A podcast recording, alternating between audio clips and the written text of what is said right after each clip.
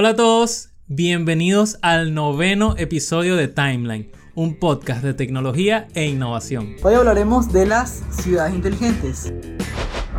Timeline. Santiago, antes de empezar a hablar del tema, del tema de ciudades inteligentes, y creo que es muy importante hablar de lo que ocurrió esta semana, que es el Apple Event. ¿Qué te pareció?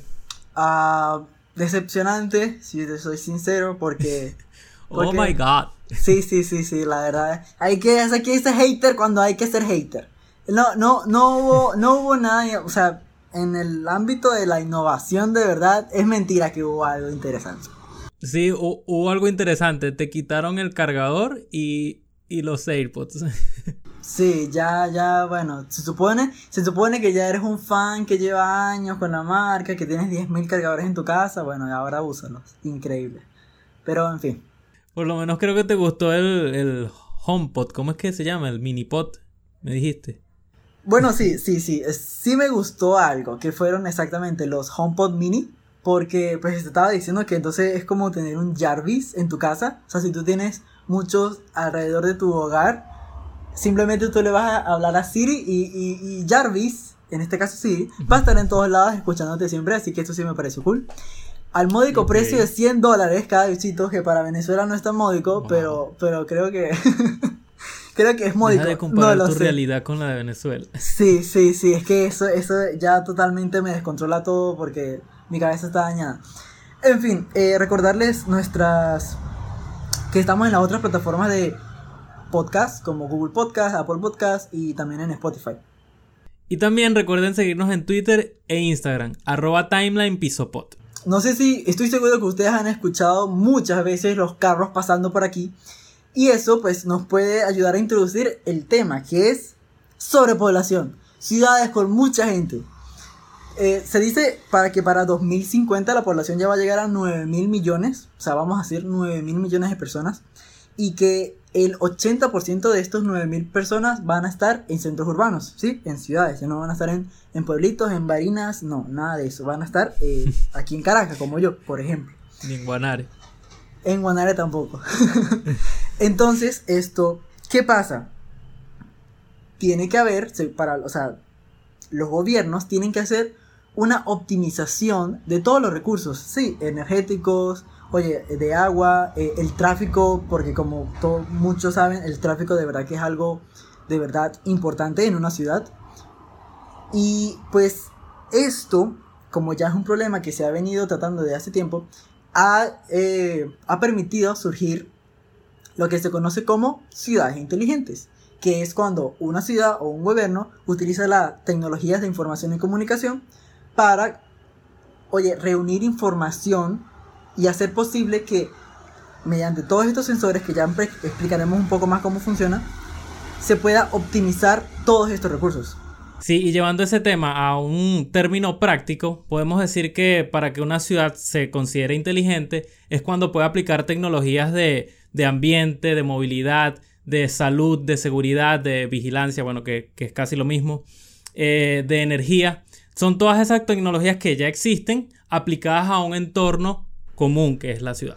Un detalle importante es que esta palabra smart o inteligente no está asociada, oye, en alcanzar una meta de que, mira, esa ciudad es inteligente porque alcanzó esta y esta y estas metas. No, está asociada a la idea de perseguir siempre una mejora en la calidad de vida. Es decir, abordar un proceso constante Siempre, siempre, siempre. Siempre ver cómo se puede mejorar, cómo se puede mejorar. Y esto creo que tiene mucho que ver con la cultura, que era lo que te estaba diciendo antes.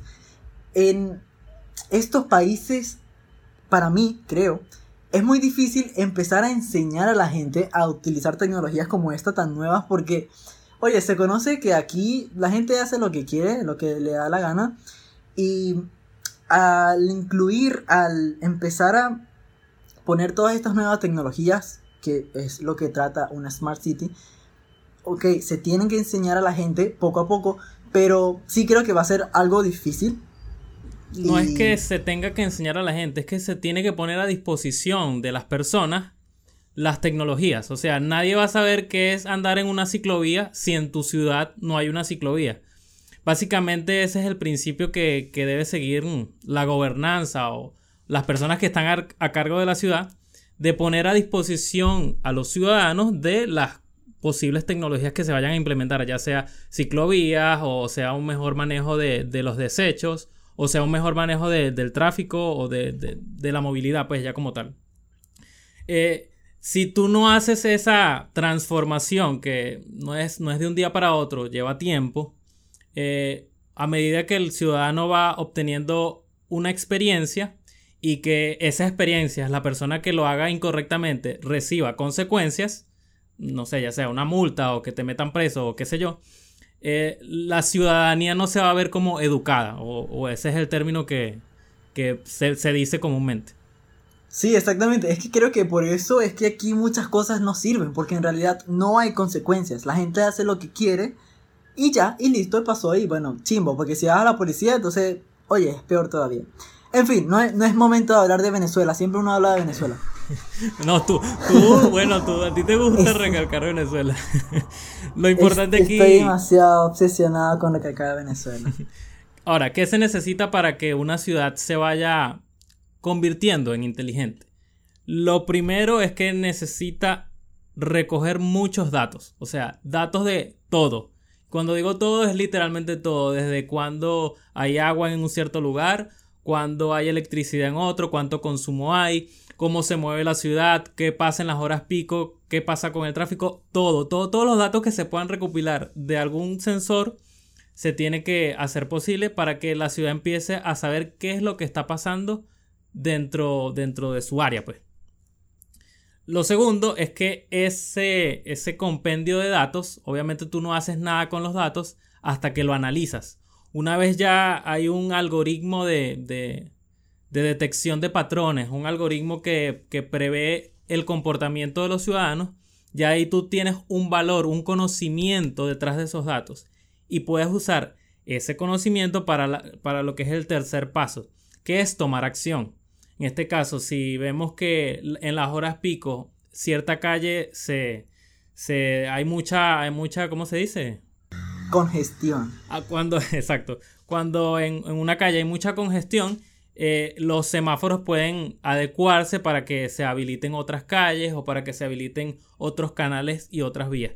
Entonces es cuando ya ese tercer paso es donde realmente le vemos la cara a lo que podemos decir que es un smart city cuando vemos que esos datos ya reflejan una acción en nosotros o que nosotros podemos interactuar con ellos en tiempo real. Y bueno, todo esto se hace mediante la implementación de sensores, muchos sensores, sensores de todo, sensores de luz, sensores de presión, sensores de, no sé cómo se llama eso cada vez que alguien pasa, ¿sabes? Que es como un rayito láser. Presencia. y cada vez que se corta, ajá, cada vez que se corta, oye, tú sabes que, que, que pasó algo. Y pues nada, también el uso del Internet de las Cosas, de las aplicaciones, porque obviamente se tienen que usar los smartphones. Eh, el hecho de digitalizar toda la información es una cosa importante. Es deshacerse básicamente de, la, escritura, de tener que ir al, banco a, oye, no sé qué haces en un banco, no tengo ni idea. Pero tú no, vas a, tú no vas a hacer eso, tú lo vas a poder hacer mediante tu teléfono, mediante... Eh, aplicaciones que el mismo gobierno te va a poner para hacer todas estas cosas. Deshacerse, deshacerse de los viejos métodos de recolección de información. Eh, yo, en una experiencia que tuve en, un trabajo, eh, había una alcaldía que para saber si en, en, la cuadrilla, en, la cuadrilla de una zona había agua, los llamaba, o sea, literalmente llamaba a 10 voluntarios y les preguntaba si había agua, le hacía tres preguntas. ¿Tienes agua? Si llegó un camión de cisterna y otras preguntas ahí. Y ellos pasaban esa información a mano a un Excel, ta, ta, ta, ta, y después ese Excel lo, lo transferían vía, vía correo y se la mostraban a un concejal que estaba encargado de, esa, de ese aspecto. Entonces, son cosas que tú dices, ya existe una tecnología que te lo puede hacer en menos de un segundo y de forma mucho más eficiente y sin involucrar tanta cantidad de personas que pueden equivocarse y pueden decir, sí, me llegó agua a tal hora, cuando un sensor te dice, te llegó agua a los 8 segundos, a las 3 de la tarde, 2 minutos y 8 segundos. En esta ubicación, de paso. Exacto. Entonces eh, eh, involucra esa disposición de los gobiernos de, de tener esa, esa capacidad de, de, de, excluir esos viejos métodos o esos métodos que nos hacen menos eficientes. Pero para ver un poco más claramente todo esto, vamos a ver ejemplos, ejemplos de ciudades inteligentes en el mundo, porque obviamente no es solo un concepto, es algo que en el primer mundo, y digo primer mundo, sí, otra vez regreso a Venezuela, sáquenme de esta cosa, por favor. En el primer mundo ya existen ciudades inteligentes que han aplicado todos estos Vamos, vamos, a llamarlo, vamos a llamarlo países desarrollados. Sí, primer mundo, primer mundo creo que suena demasiado denigrante. primer mundo es un pelo, no sé. Sí, sí, perdón, en los países desarrollados. Como por ejemplo, Barcelona, Barcelona, España. Que tú hablabas del tráfico, por ejemplo. Bueno, en Barcelona ya han implementado una serie de semáforos inteligentes que ellos optimizan eh, la, la, ruta por la que pasan los autobuses intentan de que los semáforos estén en verde lo más que puedan, ¿sí? Como para que estos, esos autobuses de transporte público pues intenten pararse lo menos que puedan. O por ejemplo, en un caso de una emergencia, la ambulancia eh, ya va a tener obviamente un GPS integrado, pero la ruta por la que va a pasar se la va a mostrar una misma aplicación. Y por esa ruta él va a poner todos los semáforos en verde obviamente para él y para las otras personas en rojo, de modo que la ambulancia, oye, va a pasar directo y va a llegar mucho más rápido hacia pues donde el lugar de la emergencia y obviamente todo esto automatizado, ¿sabes? No tiene que hacerlo una persona. No, todo esto simplemente por estos sensores, por esta oye, nueva tecnología. Correcto, Barcelona ya tiene un sistema muy inteligente de, de gestionar el tráfico. Otra ciudad de ejemplo es Ámsterdam. Cuando cuando una ciudad va, va al alumbrado público, que es una parte importante de, la habitabilidad, eh, normalmente lo que hace es tener un montón de luces en todas las calles posibles y encenderlas por toda la noche. Esto constituye evidentemente un gasto de energía porque en zonas donde no hay personas eh, simplemente se está alumbrando a la nada. ¿Qué hizo Ámsterdam? Ámsterdam hizo un sistema que lleva un conjunto de sensores y accionadores que detectan la presencia de personas. Y, no solo la presencia de una persona, sino cuánta gente hay en un sitio. Eso les permite a ellos eh, dimerizar o, apagar las zonas donde no hay gente y donde hay menos cantidad de gente, poner una luz más acorde. Así evitas el gasto energético que conlleva eh, alumbrar a, donde no hay gente. Entonces es una forma eficiente de hacer la ciudad inteligente. O por ejemplo, que creo que esto ya era muy obvio, Dubai. ¿Sí? En Dubai, por ejemplo, ya existe lo que le, estábamos hablando de, oye, eh, digitalizar toda la información. Ya incluso los sectores públicos y los privados también han intentado eh, crear aplicaciones que tú puedes acceder por tu smartphone eh, para hacer todos los trámites que tú necesitas. Y obviamente la gente que no quiere o no pueda tener un smartphone, creo que en Dubai nadie no puede tener un smartphone, pues ellos ponen de todos modos, han puesto 5000 puntos en donde tú puedes realizar todas las aplicaciones así, oye, como, como, no sé, como un cajero, en donde, ah, bueno, yo voy a hacer un trámite y ahí está todo digitalizado.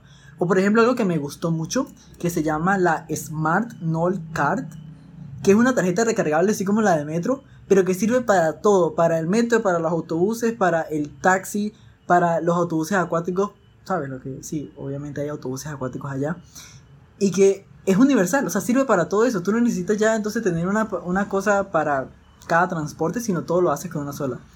O por ejemplo, otra vez con la digitalización de la información, todos los edificios tienen un código QR en donde si tú lo escaneas, pues te va a decir, oye, la información del edificio, ¿sí? ¿Dónde está? Eh, los metros cuadrados, la ubicación exacta para más adelante y oye, increíble que ya todo esto exista. Yo creo que uno va para allá y yo me volvería loco, o sea, no entendería muchísimas cosas y es triste porque se supone que uno, uno está conectado, uno sabe lo que pasa en el mundo, pero aún así, bueno.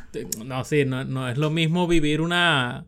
Ver un video que, que vivir la experiencia. O sea, que veas un video de Luisito Comunica no quiere decir que cuando vayas a Dubai no te vas a sorprender de lo que hay allá. Exacto, exacto, exacto, exacto.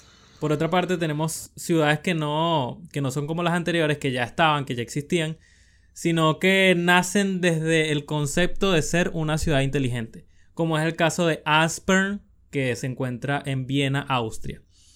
Esta, bueno, no, no, es una ciudad, forma parte de Viena, esta locación dentro de la ciudad de Viena, eh, lo distinto que tiene es que fue hecha desde cero, pensada para ser eh, autosustentable, que no contenga ningún tipo de emisión de dióxido de carbono, que, el tráfico y todo lo que tiene que ver con la movilidad sea eh, lo más eficiente posible, utilizando bicicletas o utilizando transporte público eléctrico. Entonces son todas este conjunto de tecnologías que ya se fueron aplicando desde, desde el inicio, desde que se pensó en 2004, desde que se aprobó en 2007 y desde que se empezó a ejecutar desde ese momento hasta lo que es hoy Aspirin, que es una ciudad piloto en este aspecto de, ser ciudades inteligentes. Obviamente él tiene una ventaja con respecto a las demás, es que como es desde cero planificada, no tienes que lidiar con, cuestiones que lidian las ciudades grandes como Nueva York o Chicago que, como ya existe una infraestructura vieja, tú tienes que ir, bueno, como que orientando los sensores, adecuando las infraestructuras, y eso conlleva un mayor gasto un mayor costo de, poder implementar esas tecnologías. Esta ciudad está toda llena de paneles solares en, cada edificio, y, de verdad es un ejemplo que tú dices, qué, qué bueno sería que eso se implementara no como tal, por ejemplo, aquí en Caracas, en, Venezuela, sino que pudiéramos este, incentivar ese tipo de infraestructuras, ese tipo de ciudades en nuestro país. Eh, sería lo más ideal. Exactamente. Eh, por ejemplo, eh, cerca de Shanghái también hay otra ciudad que se llama Dongtan, que exactamente solo están usando energías renovables. Esa infraestructura desde cero pensado en esto. Y aparte, esto no tiene autos, ¿sí? Como tú dices, solamente autos eléctricos para que no emitan oye, contaminación.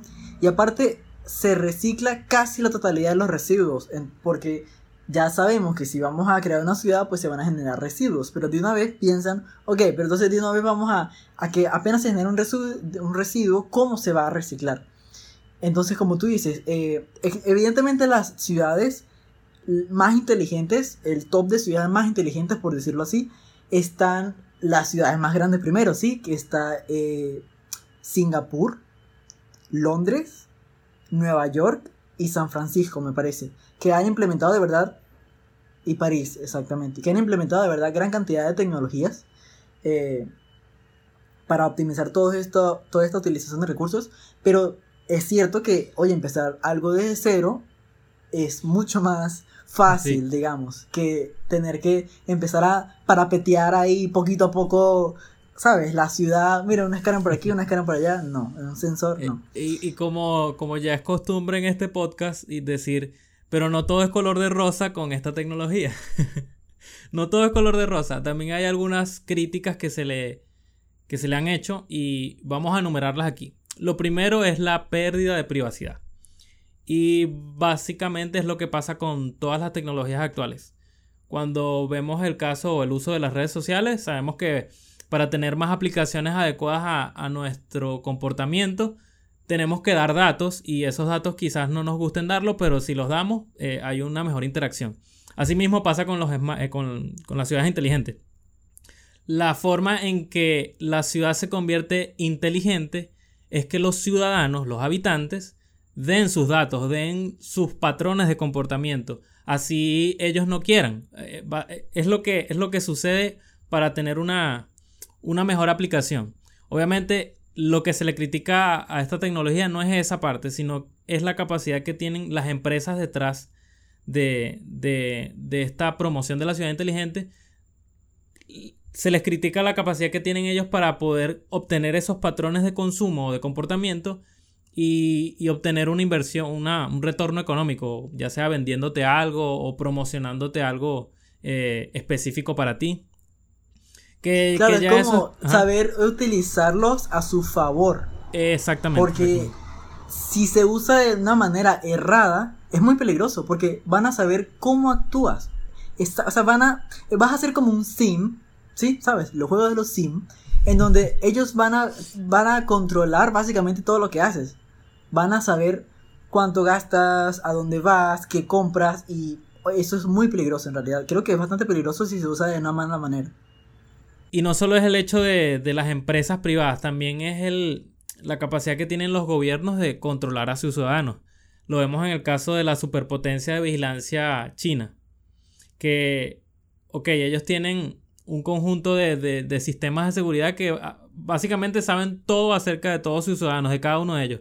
¿Qué hacen? ¿Qué compran? ¿Qué ven? ¿A dónde van? ¿Hacia, hacia dónde hacia dónde comparte, quiénes se reúnen. Entonces no hay, no hay, un no hay una capacidad de, tener una privacidad en esa ciudad. Otro aspecto que leí que, oye, de verdad me llamó la atención porque no lo había pensado así, es que todos estos sensores necesitan electricidad. Entonces, o uno, vas a fabricar mil millones de baterías nuevas y vas a tener que cambiarlas periódicamente, o dos, o recargarlas. Ajá. O dos, vas a tener que cablear toda una ciudad poco a poco para brindarle esta electricidad a los sensores.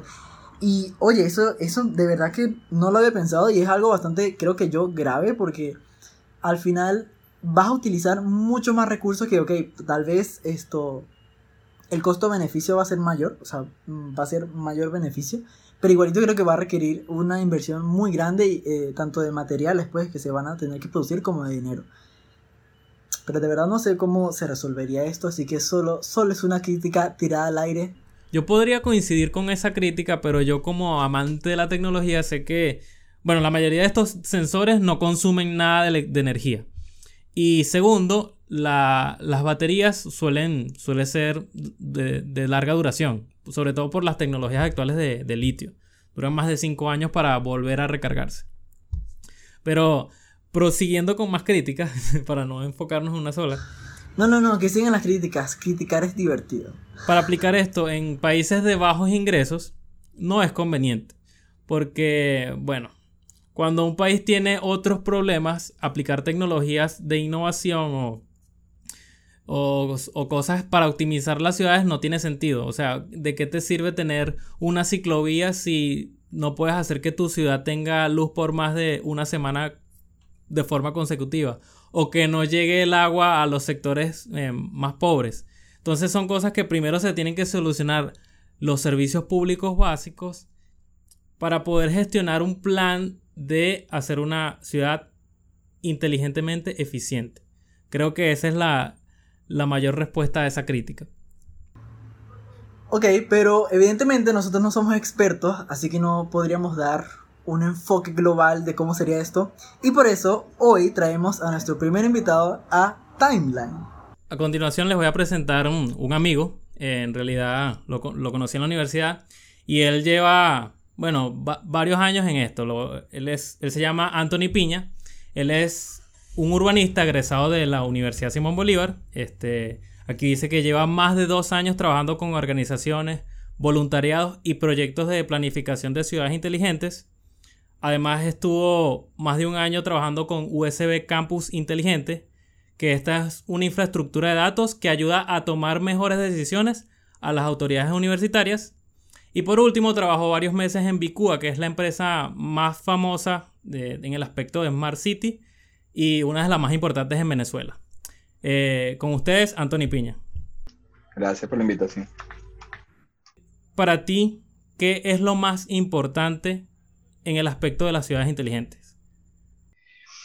Hay que entender el concepto de Smart City como una forma de planificar que busca efectivamente mejorar la calidad de vida de los ciudadanos a través de la tecnología, pero para esto eh, debemos ser lo suficientemente eh, capaces de aprender. Eh, la inteligencia eh, conlleva a procesos de aprendizaje y esto justamente es la inteligencia, aprender a través de la recolección de datos e implementar medidas mucho más eficientes con la tecnología y con la participación ciudadana. me imagino que al definir el concepto de Smart City, la parte del capital humano siempre estuvo allí presente, igual que siempre hay al menos cinco componentes importantes como es la gobernanza, la economía, el transporte, la infraestructura y, eh, bueno, la tecnología per sí, o las TIC, que es la tecnología de información y comunicación. Entonces, eh, ya enfocándonos en Venezuela, porque creo que es interesante enfocarnos en, en cómo está Venezuela ahorita, Actualmente, ¿en qué nivel de desarrollo en esta tecnología, eh, ya que tú trabajaste, oye, en una empresa de esta Smart City, aquí en Venezuela, ¿en qué nivel se encuentra Venezuela actualmente? Bueno, más allá del desarrollo como tal en la empresa, te voy a hablar de, todo el proceso de investigación y todo lo que, mi experiencia en general con, con este ámbito, porque realmente me gusta mucho. Y es que una de las motor, uno de los motores principales de, todo desarrollo, obviamente, es la economía y el, el ecosistema económico también. Entonces, por ende, realmente este enfoque no escapa a la realidad del país. Lamentablemente, en estos momentos, como mucho aquí en el país, eh, no estamos ni cerca ni en lo más básico posible. Sin embargo, Aquí yo considero que en Venezuela existe un gran capital humano. En general hay, muchos profesionales que, que, son bastante preparados, eh, son ingenieros de primera y por lo menos yo estaba en, este ambiente de, de ciudades eh, inteligentes y existe un foro de Smart City o de Building Information Model donde se mantienen allí más o menos en contacto eh, como el, área de, conocimiento de, este tipo de desarrollo. Además sé que por lo menos en Valencia, en Maracaibo y obviamente aquí en Caracas se organizan eventos eh, esporádicamente relacionados al tema, que esto es uno de los principales motores para, para desarrollar este tipo de, enfoques, ¿no? los clusters o, o, que profesionales se alineen bajo un mismo enfoque y que entre todos se pueda ya ir estandarizando los métodos, ir eh, promoviendo normas, ir este, fomentando este tipo de desarrollo. Y bueno, existen eh, ciertos movimientos allí, pero realmente a Venezuela le falta muchísimo. Y no digo que no estemos preparados, solo que no estamos en el momento adecuado para, para hablar de Smart City según la coyuntura político-económica en la que nos encontramos. Exactamente, y casualmente esto, la segunda pregunta es como una continuación muy buena a esta, escapando de, imaginando en una, en una Venezuela, en un crecimiento económico, sí, en una Venezuela buena, ¿cuál crees tú que sería una ciudad eh, bastante apta, por decirlo así, para empezar a implementar una Smart City? Considerando la experiencia en general de, de las Smart City en Latinoamérica, se tiende que efectivamente existe mayor inversión en las grandes ciudades y principalmente en las capitales. Pero esto, bueno, aunado al, al tema de centralización y demás, porque normalmente como que el poder político y económico influye mucho en, el desarrollo en particular. ¿Qué ocurre? Yo creo que eh, esto se trata más de, voluntad y, de realmente alinear enfoques nacionales o municipales en llevar a cabo este, este tipo de desarrollo. Eh, efectivamente es un, es un, desarrollo que cuesta, eh, hay que hacer una inversión importante de, infraestructura, principalmente en sensores, domótica, eh, urbótica, en general para poder realmente recolectar. Sin embargo, yo con la experiencia del Smart Campus, yo creo que, que hay mucho que trabajar sin, sin necesidad de, de, tener tantos sensores ni nada. Por lo menos ya contar con un, inventario patrimonial de, de, tus recursos, tener un buen catastro en las ciudades, hacer un catastro multifinalitario, es decir, que, que la administración municipal o administración local ya empiece a utilizar este tipo de recursos es relativamente fácil de, implementarse siempre y cuando se realice eh, la metodología y la estandarización necesaria. ¿A qué quiero darte con esto? Aquellas ciudades que tengan la voluntad y estén dispuestos a invertir más dinero pueden avanzar más rápido. Eh, según la experiencia, eh, normalmente son las ciudades más grandes y hasta ahora te podría decir que lo que sería Caracas, Valencia, Maracaibo, son las que he visto que se manifiestan más en cuanto al tema o que tienen profesionales que están más preocupados por regularlo hasta ahora. Sin embargo, yo estoy seguro que en LADA deben existir ya, o en Barquisimeto precisamente, deben existir ya algunos movimientos en los cuales no estoy al tanto, pero normalmente esto eh, debe ser impulsado principalmente por, por los promotores o inmobiliarios o por los entes gubernamentales locales o, o nacionales. Si se toma una medida nacional, o sea, imagínate que todo el, panorama político de Venezuela cambia y se tiene que transar un plan nacional. Hay mucha factibilidad de que eh, las ciudades pequeñas puedan desarrollarse más eficientemente si se apunta que realmente se queremos desarrollar las ciudades pequeñas. Si en plan nacional está una, a consolidar las ciudades más grandes, puede que sí. Y como tú mencionabas, creo que me estoy extendiendo un poco, pero el, hecho de que si tú no tienes nada, es mucho más fácil hacer un cambio disruptivo. En cambio, cuando ya tienes eh, estructuras complejas como son las grandes ciudades, es un poco más difícil, sin embargo, eh, puede adaptarse más fácilmente, porque es eso, son cambios que pasan o se saltan algunas unas etapas de desarrollo y simplemente se adapta, se hace la inversión que se tenga que hacer pero se pone la tecnología de punta que al final te va a ser mucho más eficiente y seguramente te va a disminuir incluso los gastos públicos. Correcto. Ok. Este, considerando otra, otra cuestión aquí al, al, aspecto ya saliendo de Venezuela, ¿no? Considerando una persona que es ajena a estos conceptos, que no es que no le interese, sino es que no forma parte de, su profesión o de su comunidad. él, él podría pensar que este tipo de iniciativas lo que ayudará es que más personas quieran venir a las ciudades, eh, lo que generaría más sobrepoblación y lo que llamaríamos que la, eh, la centralización de la población. ¿Tú piensas que esto es algo perjudicial, que las personas vengan a las grandes ciudades? Eh, bueno, ¿qué llamamos grandes aglomeraciones de personas? Si consideramos la densidad poblacional que puede llegar a tener Nueva York o Tokio, que son no sé, 20 o 100 veces más que, Caracas, realmente. No tengo la cifra ahorita, pero sé que Caracas tiene una densidad poblacional relativamente baja, por ejemplo, y es la ciudad más grande de, Venezuela. Eh, el desarrollo de ciudades es una realidad y realmente es súper interesante porque se habla, eh, o por lo menos la ONU, eh, siempre ha dejado claro que al menos el 60% de la población mundial, casi el 60%, como el 57% exactamente, de la población mundial ya vive actualmente en ciudades. Que para el 2030 se espera que al menos esa cifra incremente en un 20% más o incluso más.